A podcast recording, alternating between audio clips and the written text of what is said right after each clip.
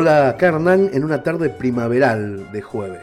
Esta edición de Orsay está atravesada por lo que pasó en Chile durante la semana pasada y principios de esta semana, así que van a ver el asunto en más de una crónica. Al mismo tiempo, y fuera de lo coyuntural, la actualización de esta semana viene con una sorpresa firmada por Pedro Mairal. Ya lo van a ver. Por lo demás, ya todas las revistas Orsay número 5 están entregadas o en camino y los rezagados ya pueden comprar la que quieran hasta que se agote. Recibí un montón de mails y de audios de WhatsApp esta semana desde Santiago o enviados por lectores chilenos en el mundo y como sé que es imposible reproducirlos a todos, voy a elegir dos. Uno de esos mensajes es de Natalia, una chica argentina que se fue a vivir a Santiago hace tres semanas para escaparse de los quilombos argentinos, me dice. Si no fuera triste sería gracioso. Y el otro mensaje es de Mirko, un chileno que vivió todo el desastre desde su exilio en Australia, con esa angustia horrible de estar lejos en los peores momentos. Cronológicamente, la primera carta es la de Natalia y dice así. Este es mi tercer fin de semana en un país nuevo. Parece un viaje al 2001 argentino, Hernán. La crisis, la puta crisis que se vive en el mundo, hace 24 horas o más, explotó en el país de mi exilio soft. Chile despertó, dicen. Yo no sé qué es despertar. Mi ADN argentino no detecta rastro alguno de extrañeza ante zócalos de televisión que dicen en letras blancas con fondo rojo. Saqueos, incendio, tarifas, protesta, seguridad, disturbios. Si hay algo distinto y mucho, no usan la palabra represión. Represión no existe cuando los carabineros avanzan sobre las plazas. Existe, restablecen el orden. Eso te lo juro, Hernán. Sí existe el coraje, porque esta gente que se le terminó la dictadura en los 90, mucho después que a nosotros, le sacaron a los milicos a la calle. Les importó poco, salieron igual. Yo hubiese muerto de miedo solo con las palabras estado de emergencia, pero esta gente está realmente cansada y son creativos. Los carabineros los miran en fila, haciendo un tatetí mental para ver a quién se llevan. Los chilenos se hacen expertos en prácticas millennials.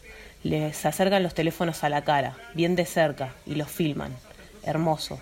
Hay una poesía y nobleza en esas acciones, Hernán, porque una señora de unos 50 años les grita, yo viví en dictadura, vuelvan a los pañales, vayan a casa. Eso te quería contar, la épica del caso chileno que arrancan los pibes, que accionan cuando grafitan evade que sigue cuando gritan a los verdes me los fumo, que despiertan a su propio pueblo. En este contexto, una sola cosa te digo, si el fin de que viene no hay un terremoto, voy a sentirme estafada. Cuando terminé de leer esta carta de Natalia, le pedí si me podía contar cómo seguían las cosas. De hecho, pensé en publicar acá en la revista todo lo que me fuera llegando. Y justo en ese momento me llegó otra carta diferente, la de Mirko. Y supe que ellos dos, Mirko y Natalia, eran las únicas voces que iba a reproducir. Hola Hernán, ¿cómo va? Quiero comenzar por decir que me encantaría poder partir este mensaje de una manera diferente, felicitándote o diciéndote que un cuento tuyo caló hondo en mí y que cambió mi vida. Pero no puedo porque no tengo tiempo. Eh, nací al otro lado de la cordillera, en, en ese país que no te agrada tanto, que te trató mal en épocas pasadas y que a ti debería decir a vos. Te gusta tocarle la oreja de vez en cuando. Pero bueno, siendo directo, no te hablo por alguna banalidad o para hablar de literatura te hablo porque necesito tu ayuda. Necesitamos tu ayuda. Eres el tipo fuera de Chile más famoso que conozco, que sé que me va a responder el mensaje o que al menos me va a dejar el visto. Por favor, gordo, no me defraudes. Resulta que tras una seguidilla de torpezas llevadas a cabo por el gobierno de Piñera, como alza de pasajes, comentarios déspotas tipo monarquía francesa del siglo XVIII y otras cosas, y también producto de cosas de gobiernos anteriores, a la gente se le colmó la paciencia. Todo partió con protestas y evasiones del metro, o subte para ustedes, por parte de estudiantes, y al poco tiempo a las manifestaciones se sumó toda la población casi transversalmente. Eso fue hermoso. Sin embargo, las cosas pasaron a mayores con la intervención violenta de la policía y de oportunistas ajenos al movimiento en su totalidad prácticamente, que empezaron a saquear grandes tiendas. Piñera decretó toque de queda y la policía empezó no solo a reprimir los saqueos, sino que las manifestaciones pacíficas en horario de la tarde. Como el caos continuaba y los ánimos se caldearon más, los imbéciles del gobierno no encontraron nada mejor sacar a los milicos a la calle, aumentando así la represión y la violencia. Fue a apagar el fuego con nafta, por donde se mire. Los milicos que salieron como si hubieran descubierto que la cordillera no tenía nieve, sino merca y que se lo hubieran jalado toda, estaban y están enardecidos. Muchos están fuera de sí. Han atropellado personas, disparado balines y lacrimógenas a quemarropa, atacado niños, mujeres, jóvenes y adultos. Y lo peor de todo, Hernán, es que están matando gente. Y lo siguen haciendo cada día, de verdad, que cada día es peor. Los medios tradicionales que le chupan las medias al gobierno no muestran nada de esto y solo se centran en los destrozos y en la falta de transporte. Me dan asco. Sin embargo, en las redes sociales hay unas cuantas páginas de medios alternativos con imágenes que la gente misma envía y ellos están ayudando a mantener a la población informada. Te dejo un par de links al final del mensaje para que corrobores que lo que digo es verdad. Ojo, algunas imágenes son demasiado fuertes. Ahora, justo que no estoy en mi país cuando más me gustaría estar, es que me acordé de una reflexión tuya y quizás sirva para explicarte a vos mismo, Hernán, por qué en Chile te trataron como te trataron hace años atrás. Y puede que todo lo que te pasó hace tiempo en Chile haya sido porque en esos tiempos estábamos muy enfermos como sociedad, aún lo estamos. Pero también era muy difícil que no lo estuviéramos. ¿Cómo no íbamos a estarlo? Sí, al igual que ustedes en la Argentina, nos faltaban tantos y tan buenos. Ahora nos siguen faltando y lo peor es que empiezan a ser cada vez más los que nos faltan. Te pido por favor, Hernán, que ayudes a hacer visible lo que pasa en Chile, que toda Argentina y Latinoamérica se entere que este país adormecido y frío despertó, y que despertó de la mano de una generación que a diferencia de nuestros padres y abuelos no tiene miedo, que el miedo esta vez lo tienen ellos, y que nos temen tanto que para callar nuestras ollas y cucharas tienen que usar tanquetas y rifles. Un abrazo grande Hernán y desde ya muchas gracias. Te dejo los links de los medios alternativos acá abajo. Por favor, si llegas a difundir esto, no des mi nombre. No me interesan esas cosas, solo quiero que las cosas mejoren y dejen de cagarse y de matar a la gente en mi país. Muchas, muchas gracias. Tremenda carta de Mirko. Ni él ni Natalia quisieron que fueran publicados sus apellidos ni sus fotos, para darle más importancia a los acontecimientos que ellos mismos. La segunda comunicación de Natalia llegó cuando todo empezaba a calmarse, y me encanta usar esas palabras suyas como cierre. No voy a decir nada más. Estas voces, por ahora, para mí, son suficientes. El lunes intentó ser lunes, se vistió de rutina y salió a la calle. Todos lo acompañamos. Caminamos buscando una normalidad que parecía que necesitábamos, que pronto fue ficción. Con el paso de cada bondi, con el aerosol de las paredes y los marcadores en cada cartel de publicidad nos dimos cuenta. Podíamos pretender volver a ser normales, pero nunca iguales. Ese día me pego un susto horrible. Estoy volviendo a casa, doblo por la avenida principal de mi barrio. No hay uno, no hay dos, ni cinco. Son unos veintipico o treinta militares. Tienen armas largas, tienen sus cascos y su tanque estacionado.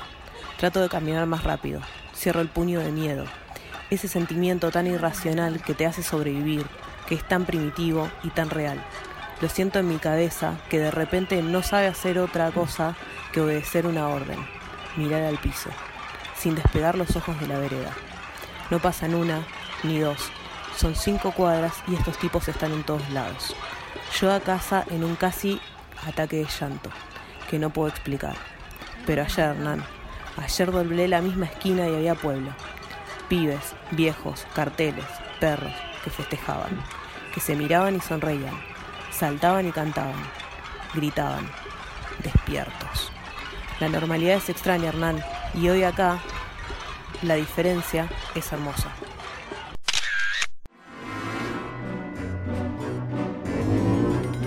Un poco más abajo, Sergio Elgazábal también atraviesa el tema chileno, pero desde otra óptica. La crónica se llama Vamos a tener que disminuir nuestros privilegios y compartir con los demás, que por supuesto es una frase que dijo en privado la esposa del presidente Piñera. En el texto y en el audio, Sergio baila con esa señora y sacude el avispero para preguntarse cómo habría que reaccionar.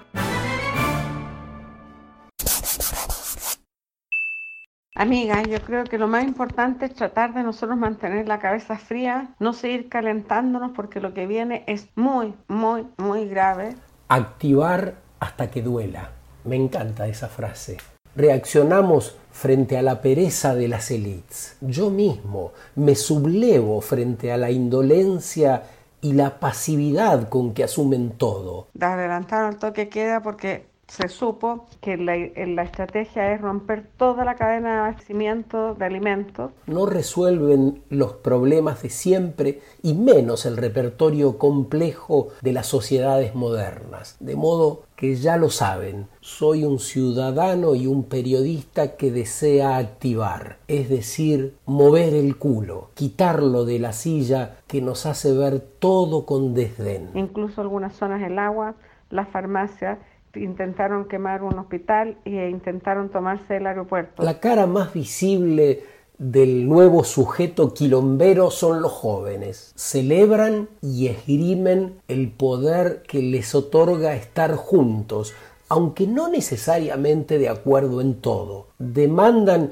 que los periodistas digamos la verdad, que la representación formal diga la verdad, que las instituciones sean verdaderas. A la escuela le exigen que diga la verdad, a la justicia le dicen que sostenga la verdad y también pretenden que las empresas digan la verdad. Estamos absolutamente sobrepasados, es como una invasión extranjera alienígena, no sé cómo se dice. Están seguros de que es imposible vivir en un mundo donde no haya lugar para todos. Los ciudadanos activados dicen que es el ocaso de la organización que nos estamos dando y proponen rediseñar el sistema partiendo de una base que garantice el bien común. Todo muy lindo, pero ¿cuál es el plan? Esa es la primera pregunta que se hacen quienes siguen con el culo en la silla. ¿Cómo lo harán? Por favor, Mantengamos nosotros la calma, llamemos a la gente buena voluntad. El desafío que plantean es de resolución colectiva. Hay una invitación expresa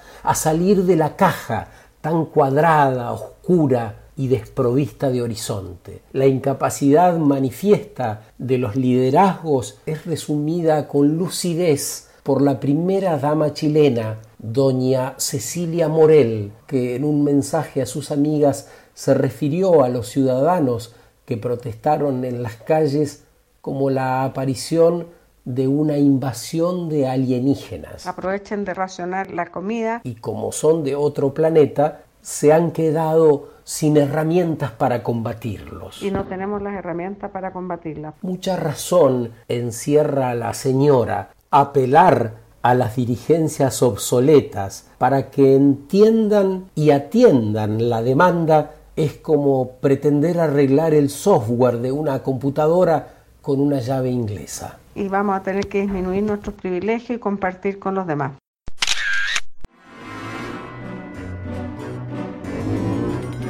Luz Vitolo, que ya casi es habitué, nos ofrece un recorrido por las tumbas de una antigua necrópolis. Ojo que esto puede deparar muchas sorpresas y algún que otro descubrimiento importante. Luz se embarcó en una visita guiada por el cementerio de la Recoleta de la mano del escritor Luciano Lamberti. La crónica se llama El Tour de los Muertos Vivos. No se pierdan este viaje gótico y revelador.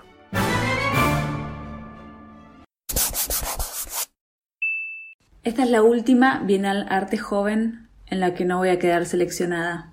En un mes cumplo la edad que me excluye de participar en la siguiente edición. Al parecer, en un mes voy a dejar de ser joven. En vez de estar bailando lentos debajo del gomero de la biela, tomando cerveza gratis adentro del Centro Cultural Recoleta o escuchando una banda que no conozco, estoy en el cementerio. La última vez que estuve acá, traje unos turistas de paseo. La primera, enterré a mi hermana. De las más de 100 actividades del programa, elegí hacer el Tour de los Muertos Vivos de la mano de Luciano Lamberti. Soy ese tipo de persona. Por un rato, el autor de la masacre de Kruger y el asesino de chanchos se convierte en un Virgilio morboso encargado de guiarnos a través de las historias asociadas a los mausoleos de las familias patricias de Buenos Aires. Me pregunto si acostumbra a buscar en los cementerios de la ciudad la inspiración para sus cuentos y novelas fantásticas. Algo en este lugar le sienta muy bien. Lamberti camina como si estuviera en su casa. Tiene puesto una remera con la leyenda Normal Person, y uno no puede más que sospechar de esa necesidad de enunciarlo. Para la primera parte del recorrido contamos con los últimos rayos del atardecer. terminaremos en penumbra. La primera parada se encuentra cerca de la entrada de la calle Junín.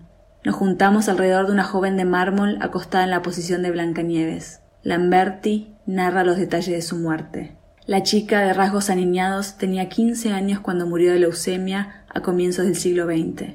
La familia consiguió un permiso especial para dormir en el cementerio a los pies de la cripta y la madre se pasó meses llorando hasta quedarse dormida agarrada al vestido duro de su única hija. La chica, conocida como la Dama de Blanco, es la protagonista de la leyenda urbana de la muerta de vestido nibio que besa jóvenes incautos en los escalones del Palais de Glace y se escapa antes de que el reloj dé las doce. La historia no asusta a nadie, excepto a mí. La dama de blanco se llama casi igual que yo, Luz María. Hay una pequeña diferencia de orden. El grupo sigue a Lamberti hasta la próxima parada, pero yo me demoro. Quiero leer la inscripción en el costado. Luz María nació el mismo año que mi abuela, quien llegó a vivir hasta los noventa, pero que también descansa cerca en un mausoleo prestado donde se acumulan los muertos familiares a la espera de una mudanza que nunca llega. Quizás de noche ambas se juntan en la entrada, la dama de blanco y mi abuela, la dama de negro duelo. Luz María y María Luz. Nos parecemos en más de un aspecto. A los quince años yo también regalaba besos nocturnos en fiestas a chicos desconocidos que nunca más volvería a ver y eso que le grabaron en la pared del mausoleo, eras como tu nombre, es algo que escucho seguido, pero no sé bien qué quiere decir. No somos tantas las luces de la ciudad y esta noche me toca conocer a una a la que le doblo la edad. La segunda parada la hacemos delante de la figura de Liliana Crociati, muerta a los 26 años en Austria a causa de una luz. Ese mismo día, a 14.000 kilómetros de distancia, también moría su perro Saúl. Debajo de la escultura de ambos, los padres de Liliana reprodujeron su habitación de soltera con la cama, sus pinturas y objetos fetiche. A Sabú le llevaron el plato de comida y algún hueso. La figura verde estilizada de Liliana es hermosa. Su perro tiene el hocico dorado de lo mucho que lo soban. Dicen que Sabú es fiel para conceder deseos. La noche ya es total en el cementerio. La música que llegaba de la plaza es bloqueada por la oscuridad. Cada tanto se oye el llanto de una ambulancia. Los nervios comienzan a incomodar a la comitiva. Los faroles son pocos y las sombras de los gatos se proyectan como panteras. Leo los frontispicios para ver si reconozco la casa donde moran mis familiares. Lo que no puedo reconocer de día tal vez se me presente solo durante esta noche. Creo recordar el apellido del pariente lejano de mi abuelo que les dio asilo. Le preguntaría a mi mamá, pero Lamberti nos prohibió los celulares. Una necrópolis no es lugar para selfies, y si durante el día es lo único que sucede en este rincón de la Recoleta, de noche es desafiar a los muertos. El recorrido sigue por los mausoleos de Vita, a quien Lamberti denomina la primera zombie argentina, y el de Rufina Cambaceres, otra hija de poeta muerta demasiado pronto. La visita termina en esta esquina iluminada, donde la bella Rufina lamenta su entierro prematuro con la mano en el picaporte. Debido a su catalepsia fue enterrada viva. Lamberti cuenta que cuando abrieron el ataúd, Rufina estaba llena de rasguños en la cara que se hizo ella misma por la desesperación. Luciano Lamberti nos suelta la mano y nos pide que sigamos solos el camino iluminado hacia la salida. Le sugiero a mi acompañante que nos perdamos en el cementerio y aprovechemos esta oportunidad. No le digo que quiero pasar a saludar a mi hermana, a quien nunca fui a ver, pero a quien quiero agradecerle el sacrificio de ser ella la que murió joven. No digo tampoco que estoy segura de que si doy algunas vueltas y me dejo llevar, el encaje arrastrado de mi dama de negro doblando las esquinas me va a llevar hasta el lugar exacto. Me contesta, con mucho tino, que una necrópolis no es exactamente un cementerio, que hay que pedir permiso para deambular. Tiene razón, y no lo fuerzo. Negocio, sin embargo, una visita a Sabú. A excepción de Vita, soy mayor que todas las mujeres que visitamos. Froto el hocico del perro para hacerlo más dorado. Pido mi deseo tres veces como si fuera la torta de cumpleaños que pronto voy a soplar. Hoy tengo solo un deseo. Como ser joven entre estos muros significa estar muerta, cuando salgo recorro como maniática las actividades de la Bienal. Bailo un lento, intento unos pasos en la clase de swing, escucho un poema en el auricular que cae del árbol, tomo cerveza y llego a ver el final de la Delio Valdés. No ser más joven no es estar muerto, y eso es algo.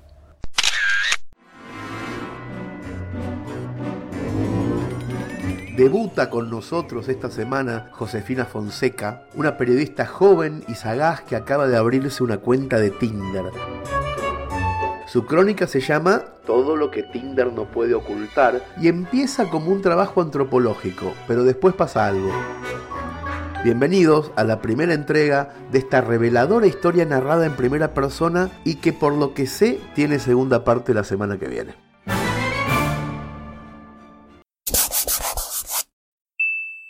Sé de una persona que descubrió que si subía historias de Instagram comiendo chocolate en la cama, con remerón viejo y ropa interior nueva, lograba mucha más interacción que subiendo la misma foto pero sin el chocolate. Mmm, qué rico. Para mí no hay. Sé también que esa misma persona fue descubierta posando en la cama con un chocolate que había sacado de la heladera para la ocasión y que luego guardó sin haberlo siquiera probado.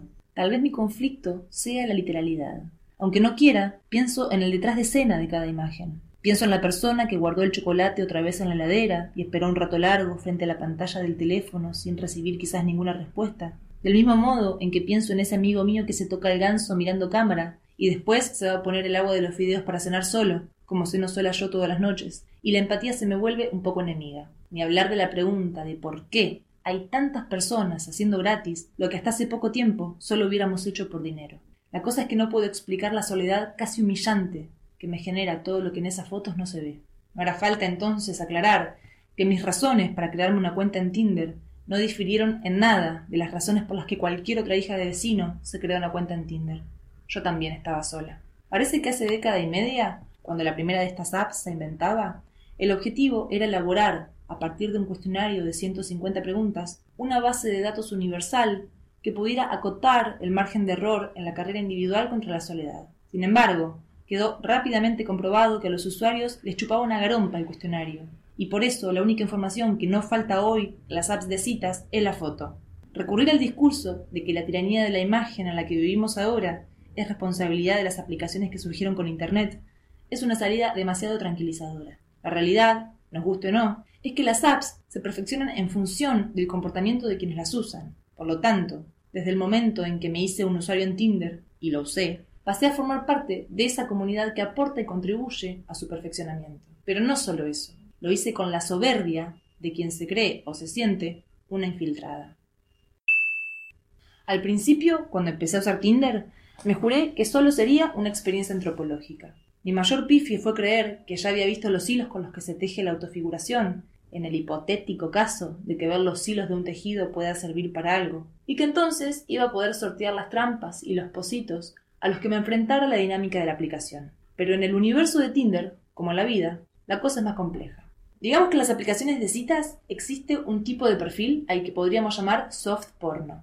Este tipo de fotos en general me dieron risa. Ejemplo, Mati, 26 años, foto única de la carpa que le arma el pito parado bajo la sábana. Otro perfil, casi en la misma línea estética pero suavizadísimo, es el de la selfie clásica, la del espejo del baño, con las manchitas de dentífrico y el rollo de papel higiénico en el fondo. Incluye generalmente abdominales marcados y ropa deportiva. Tipo recién vengo del gym y hago esta foto en el espejo antes de sacarme todo y entrar al baño como Dios me trajo al mundo. ¿Quieres verlo?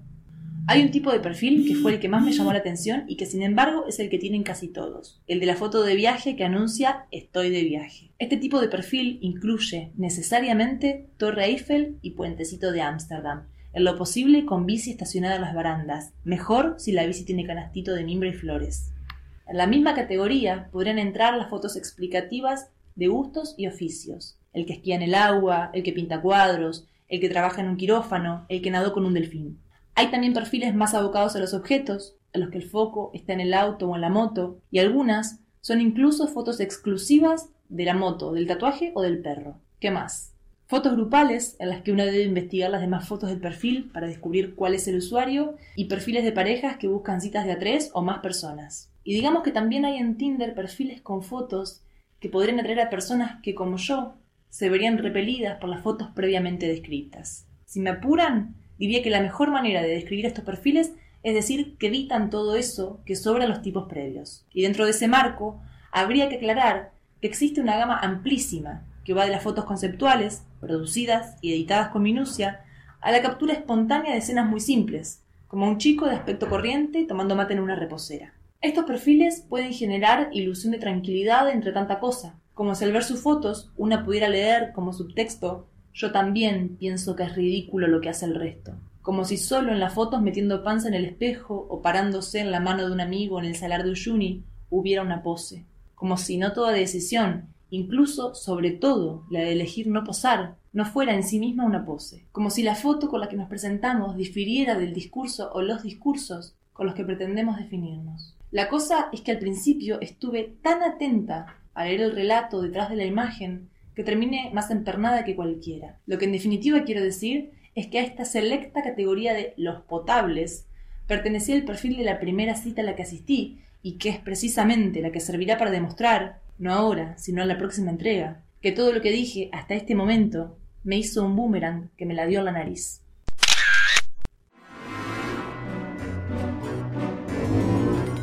Y dejo para el final la frutilla del postre. Resulta que esta semana va a aparecer en Argentina el nuevo libro de Pedro Mairal, después de su resonante éxito La Uruguaya. Esta vez Pedro escribió un libro de cuentos alucinante que además tiene un título hermoso. Se llama Breves Amores Eternos. Acá en Argentina lo edita MC, creo que en España Destino, y Pedro le concedió a Orsay el honor de adelantar uno de sus relatos. Se llama La Fuerza y es la historia de amor entre un muchacho de 60 kilos y una físico-culturista de nombre Perla. Léanlo con auriculares, con la voz del autor en la cabeza. Háganme caso. Son 24 minutos maravillosos.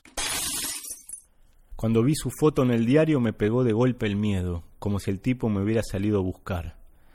Después me pareció que no era, hasta que leí el nombre. Darío Mata. Figuraba como uno de los delincuentes muertos. Así decía la noticia, Piratas del Asfalto en Santa Fe. Estaba más viejo y más hinchado por los anabólicos, la cara medio envilecida, pero era él. ¿Y Perla? A Perla la conocí en las primeras clases de kinesio en la UAP. Después la vi en el ómnibus de vuelta a Paraná. Perla bajó delante mío, sus pantorrillas trabajadas, los músculos gemelos marcados. Todavía no había entrado en su fase más avanzada, pero ya estaba toda tonificada y dura. En la clase se sentó un poco más adelante y no pude parar de mirarle las piernas, la fuerza que ocultaba, o quizá la fuerza que yo le adivinaba.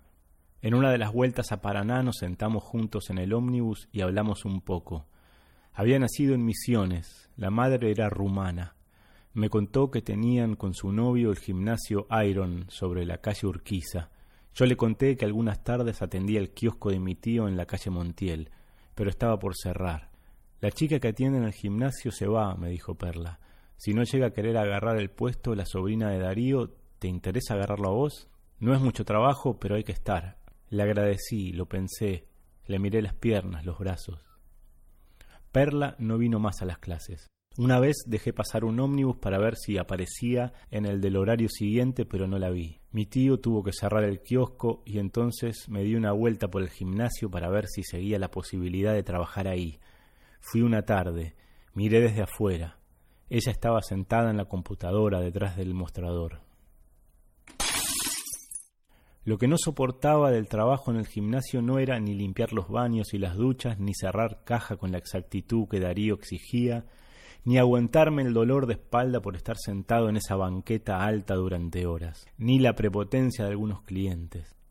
Lo insoportable era la música, la música motivacional y electrónica, sin letra, ese punchi punchi con unos tecladitos robóticos que se iban agudizando hasta el paroxismo, como una sirena que iba escalando hasta las alturas de la irritación y una voz ronca que anunciaba Get ready y seguía subiendo, alarmando al cerebro hasta un Here we go, pausa, y entraba allá abajo a pleno el bajo enlatado y la caja de ritmo, un entusiasmo industrioso, pujante, antimelancólico, antidepresivo, con intervalos de teclados como de falsa bruma paisajística, aloenia, momentos misteriosos y chill out que eran un engaño porque funcionaban solo para resaltar el rebote vitalista que volvía de a poco hasta estallar otra vez.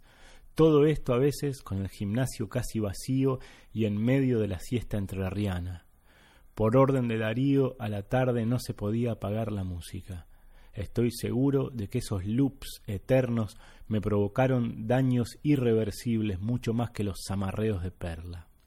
Trabajé dos años ahí, no pagaban bien, pero iba solo a la tarde y me dejaba tiempo para ir a cursar a la UAP mis materias a la mañana. Una parte de mí quedó para siempre en ese infiernito sonoro. Todavía me veo como me veía de lejos en el largo espejo de la pared de enfrente, con un fondo de frascos negros gigantes con etiquetas fluo. Parecía una estantería de estación de servicio con una fila de lubricantes de motor, los polvos proteicos, los complejos vitamínicos para reabastecer la máquina del cuerpo. Darío los traía de quién sabe dónde en la cangú y yo tenía que descargarlos. Había gente en la ciudad digiriendo esa porquería saborizada, esa arena soluble, esos suplementos adulterados. A veces lo veía Darío caer con bolsas que no sé si tenían maicena o fructuosa o qué, pero llevaba frascos llenos y vacíos al fondo, y de tres llenos hacía cuatro, la multiplicación de los polvos. Perla se quedaba levantando pesas hasta tarde. A veces me decía que me fuera a las diez, que cerraba ella.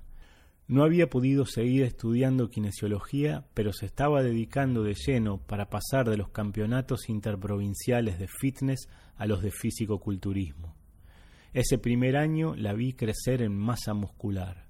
Tenía algo fascinante su transformación. La miraba de atrás a medida que se abría esa especie de árbol de su espalda, los trapecios, los dorsales, Parecía una de mis láminas de anatomía ahí manifestándose.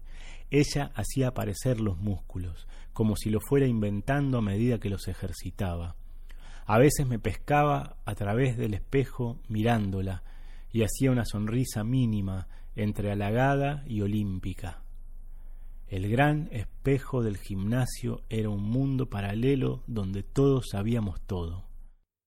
A través del espejo Perla lo veía a Darío ayudando de más a la chica de los jueves que hacía mancuernas y diciéndole medio al oído cosas que le hacían reír a la tetona de la zapatería de enfrente que cruzaba a hacer dos abdominales y a charlar.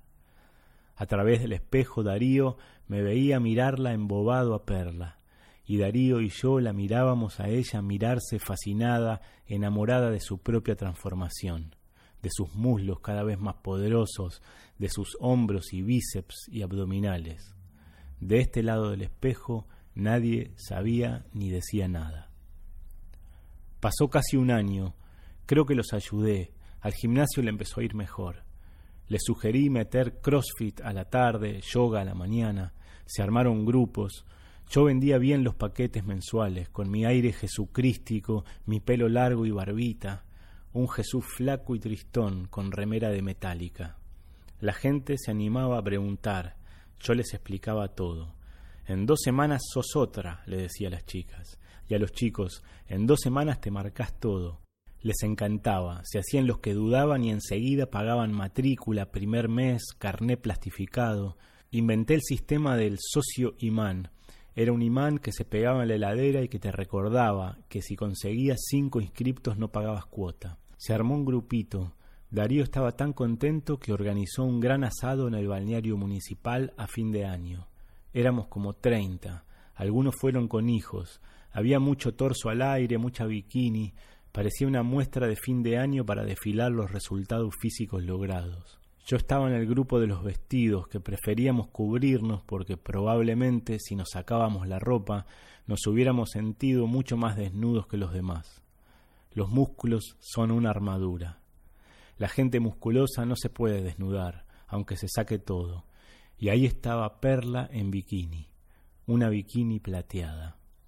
Esa tarde, con el sol que parpadeaba entre los eucaliptus, se armó en mi cerebro un avatar de Perla que durante meses pude articular a mi gusto, cogiendo mentalmente en los bancos de tronco, ella sentada en la mesa de cemento, en la mesada de la parrilla, contra los árboles, sobre el pasto, en la cangú estacionada.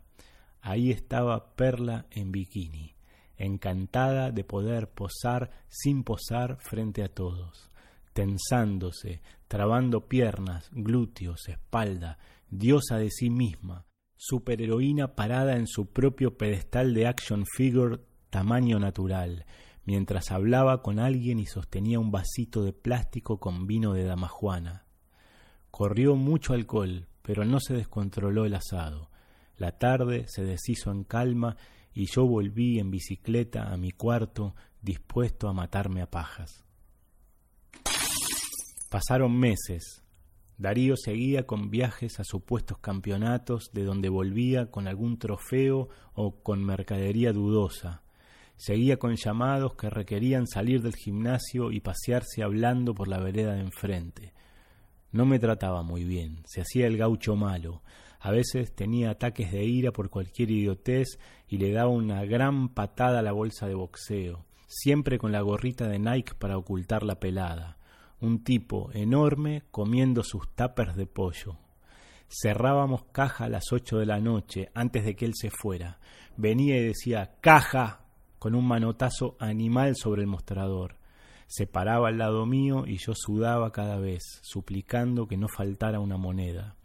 Él embuchaba toda la plata en una riñonera y se iba. Perla seguía entrenando hasta tarde. Yo me quedaba cerrando, apilando colchonetas, bajaba la persiana metálica, ponía la puertita, le dejaba todo listo a ella, que solo tenía que apagar la luz y poner el candado al salir. Una de esas noches, cuando me estaba por ir, Perla, que se estaba mirando en el espejo, toda inflada por los fierros recientes, me pidió si le podía sacar una foto con su teléfono. Se ató bien el pelo con una gomita, hizo una pose, torso en tres cuartos, bíceps, otra de espalda, otra de frente, apoyando apenas la pierna y tensando el muslo. ¡Wow, Perla! le dije. La vi que estaba contenta. ¿Cuánto peso levantás? Con piernas puedo 65 o más. Eso es lo que peso yo, dije, sin saber que esa frase abría una nueva etapa en mi vida. A ver, dijo ella riéndose, y sin avisar, sin pedir permiso, sin dudar, me agarró del muslo y de la axila y me levantó en el aire con una fuerza sobrehumana. Sos una pluma, dijo, un pajarito, a ver, me acomodó una mano en el coxis y otra en el cuello y me levantó por sobre su cabeza. Quedé mirando el techo. Me sostuvo ahí arriba como una luchadora de catch a punto de destrozar a su rival. ¿Y ahora dónde apoyo esto? dijo. Enfiló hacia las pilas de colchonetas. ¿Listo? Sí, dije yo, adivinando lo que estaba por hacer. Y me arrojó por el aire. Y volé. Volé literalmente y caí en las colchonetas y me reí nervioso. Otra vez propuso ella, y otra vez me levantó sacándome de mi centro de gravedad sin esfuerzo. Perla tenía como una euforia, un sobrante energético a esa hora. Le encantó hacer eso. Lo hicimos varias veces y todas las veces me arrojó lejos de sí, diciendo, a ver cómo vuela este pajarito, y me hizo volar varios metros hasta caer de espalda en las colchonetas blandas. Me volví a casa extrañado, algo confundido, sin entender bien qué había pasado. Cuando fui a meter la llave en la cerradura me temblaba la mano. No lo volvimos a hacer hasta que Darío estuvo de viaje. Otra vez la rutina de las fotos y vení que te levanto un poco. Yo me dejaba levantar y arrojar. Era como un entrenamiento al final de su día. Dejábamos la persiana baja y la puerta trabada desde adentro. Otra noche se quedó en corpiño y short y me pidió que la aceitara. Brillaba en las fotos, flexionaba. Afloja la cara, le decía yo, para que no le quedara esa sonrisa constreñida. Le hice masajes. Nos habían pedido en Kinesio que le hiciéramos masajes a alguien y le pregunté a Perla si podía hacerle y dijo que sí. Tenés un talento natural, me dijo. Yo no quería otra cosa en el mundo que recorrerle el cuerpo con las manos, palpar su masa viva e ir nombrando los músculos a medida que los encontraba y los apretaba con los dedos. ¿Ese cómo se llama? me preguntaba. Ese es el isquiotibial, le decía yo. Su fuerza me ponía la pija dura. No lo pude evitar. Me entró en la sangre como una correntada caliente me dio mucha energía en las manos y podía seguir y seguir, disfrutando mi cansancio y dispuesto a quedar rendido ahí con ella. De pronto Perla giró la cabeza hacia un costado y vio la erección que se notaba en mi pantalón. Mirá qué pajarito atrevido ese, dijo, y me miró como una maestra que se hace la enojada. Golpearon la persiana. Saltamos los dos del susto, el ruido horrible de una chapa golpeada con bronca. Era Darío, había vuelto sin avisar. Perla se puso la musculosa. Yo la miré como diciendo ¿Qué hago? y me hizo el gesto de abrí. Fui hasta la persiana. No habíamos hecho nada, pero si Darío había estado espiando entre alguna rendija, yo podía estar en problemas. Le abrí como esperando la trompada. Ayúdame, pendejo, me dijo. Estaba con una caja grande en cada brazo. Lo ayudé a descargar la cangú. Parecía nervioso y apurado. Dale, dale, dale, decía sacado. Descargamos todas las cajas. Eran cigarrillos. Después me dijo, vení, y me hizo subir a la camioneta. Subí con el corazón en la boca. Ahora este me mata, pensé. Arrancó y antes de llegar a la esquina se tiró para mi lado y yo pegué un salto. Sacó una pistola de la guantera y la puso a su lado. Lo mejor era aclararle que no había pasado nada. No sabía cómo decirlo, pero si no explicaba algo me iba a matar en algún descampado. Casi no se veía gente en la noche. Lo que parecía que pasaba solo dentro del espejo estaba finalmente pasando de este lado. Ahora él, seguro, sabía todo, hasta los videos de Perla en la competencia de fitness en Gualeguaychú que yo me había bajado de la computadora del gimnasio a mi teléfono. Darío, eh, yo... Eh, callate, me dijo. Siguió manejando en silencio, mirando a cada rato por el espejo retrovisor. Llegamos a un depósito por la calle Ituzaingó. Buscamos más cajas y las llevamos al gimnasio. Cuatro viajes hicimos. Cuando terminamos de acomodar las últimas me dijo, anda, gracias, y me fui. A la tarde siguiente llegué al gimnasio y no había ni rastro de los cigarrillos, ni se volvió a hablar del tema. No desearás la mujer de tu prójimo, sobre todo si tu prójimo anda armado. Pero yo me hice el invisible, el acostumbrado, el funcionario del bien, y me quedé y Darío siguió viajando y yo fui tomando confianza otra vez. Me quedaba hasta tarde, Perla se quedaba también, volvieron los masajes, volvieron las fotos y los revoleos. Yo tenía cuidado, trababa la puerta y bajaba al mínimo la luz del gimnasio para que no se pudiera ver desde afuera por alguna rendija de la persiana. Perla crecía, sus cambios eran graduales, imperceptibles de un día al otro, pero una vez tuve que buscar uno de sus primeros audios de voz donde me explicaba algo de la factura de gas. Había quedado impago un mes. Cuando eso pasaba, ella me había dicho dónde y a qué hora se podía pagar. Encontré el audio y me sorprendió su voz de antes, más aguda y dulce. Escuché su último audio de ese mismo día. Ahora sonaba como si fuera su hermano adolescente, un hombre de voz apretada eran los anabólicos. Seguramente se inyectaban con Darío. Yo lo sospechaba, pero no podía estar seguro. Miré con cuidado fotos viejas de ellos en la computadora del gimnasio. Sí, a Perla se le estaba poniendo cuadrada la mandíbula, se le había ido endureciendo el gesto de la cara. Ya no era la profesora tonificada que competía en fitness, ahora era una físico-culturista y a mí me gustaba más así, en los masajes no se me pasaba nunca la mano, ni insinué nada porque me parecía que Perla no quería llevar las cosas más allá. Como un masajista profesional, mis manos saltaban de los muslos al sacro, sobrevolando esos glúteos de mármol. Fue ella la que, una noche, en que la estaba aceitando toda, de pies a cabeza, mientras se miraba parada ante el espejo, me manoteó de golpe la pija, me la apretó y me bajó el pantalón de un manotazo. Quedé parado detrás de ella y la miré por sobre su hombro en el espejo. Pajarito, pajerito, me dijo. Me hizo la paja mirándome a los ojos en el reflejo. La abracé por detrás. Le agarré con las dos manos las tetas operadas. Quise meterle una mano dentro del short, pero me dijo, ¡Ch! No. Fue un límite muy claro Quedó mi pija dura entre sus muslos aceitados. Cogeme los cuádriceps, me dijo.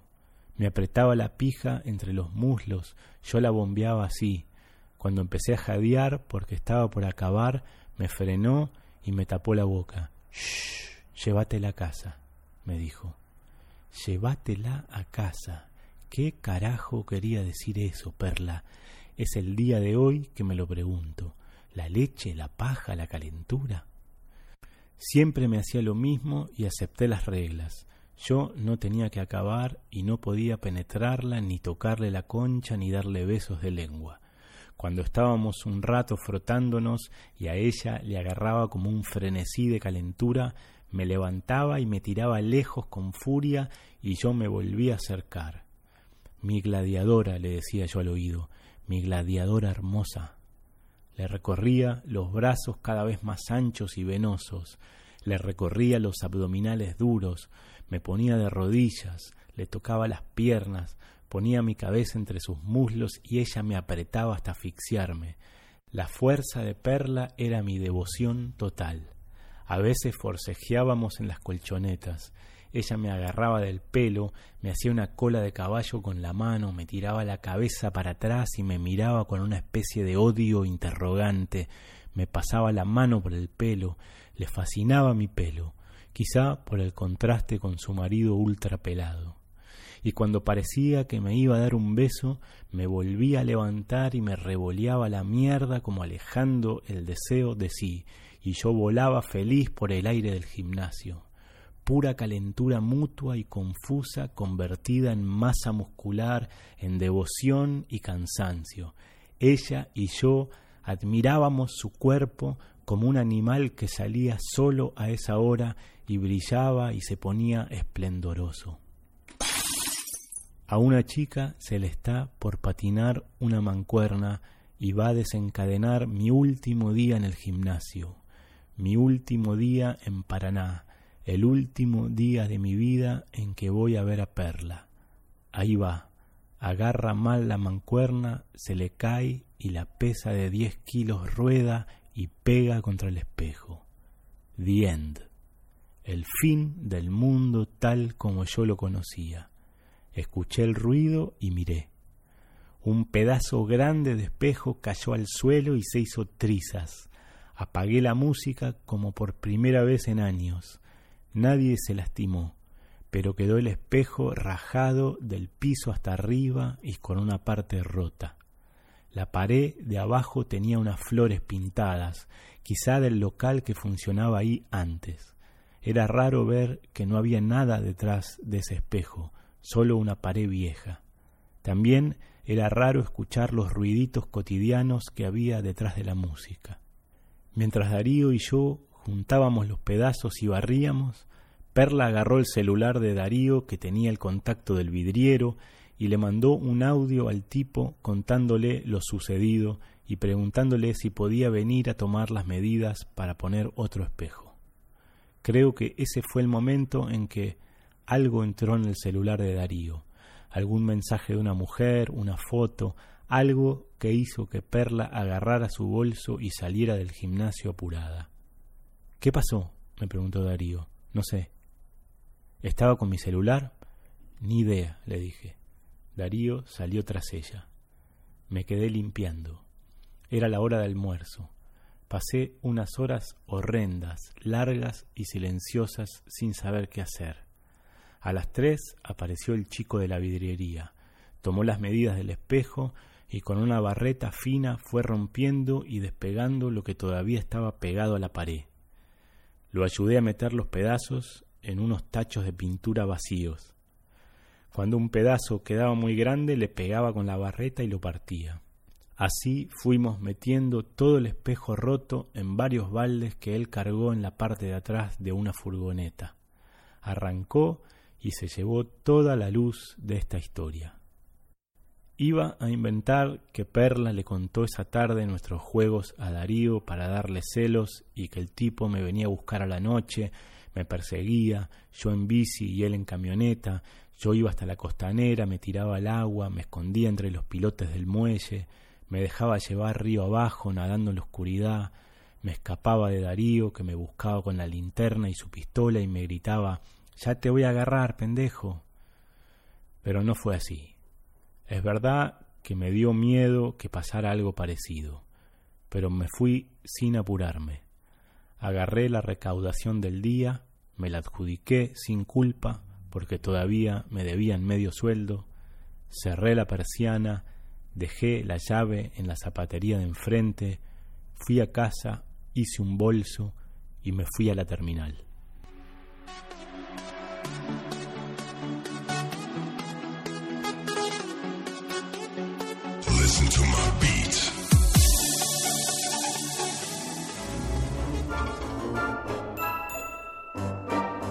Bueno, gente, me encanta retirarme con la convicción de que les dejamos carne buena. Si solamente hoy tuviéramos el cuento exclusivo de Pedro, ya me daría por hecho. Pero la semana vino, por suerte, con mucho más que eso. Si van a la web, van a ver abajo otros contenidos sobre Chile que ya publicamos antes y que son buenísimos, lectura imprescindible. Uno de Enrique Sims sobre todo el tiempo que vivió en Chile tomando marcas sin parar. Otro de Josefina Licitra sobre Camila Vallejo y las luchas estudiantiles del 2011. Y uno más de Rafa Gumucio en donde habla de su infancia y adolescencia. Rafa Gumucio es uno de los mejores escritores chilenos de este tiempo. Y no se olviden que todavía quedan algunos ejemplares de la Orsay número 5 a la venta y que pueden reservar el pack completo del que tendremos algunos ejemplares nuevos la próxima semana porque ustedes son muy angurrientos y ya se los compraron todos. Bienvenidos a Orsay, un blog que suele convertirse en cualquier cosa.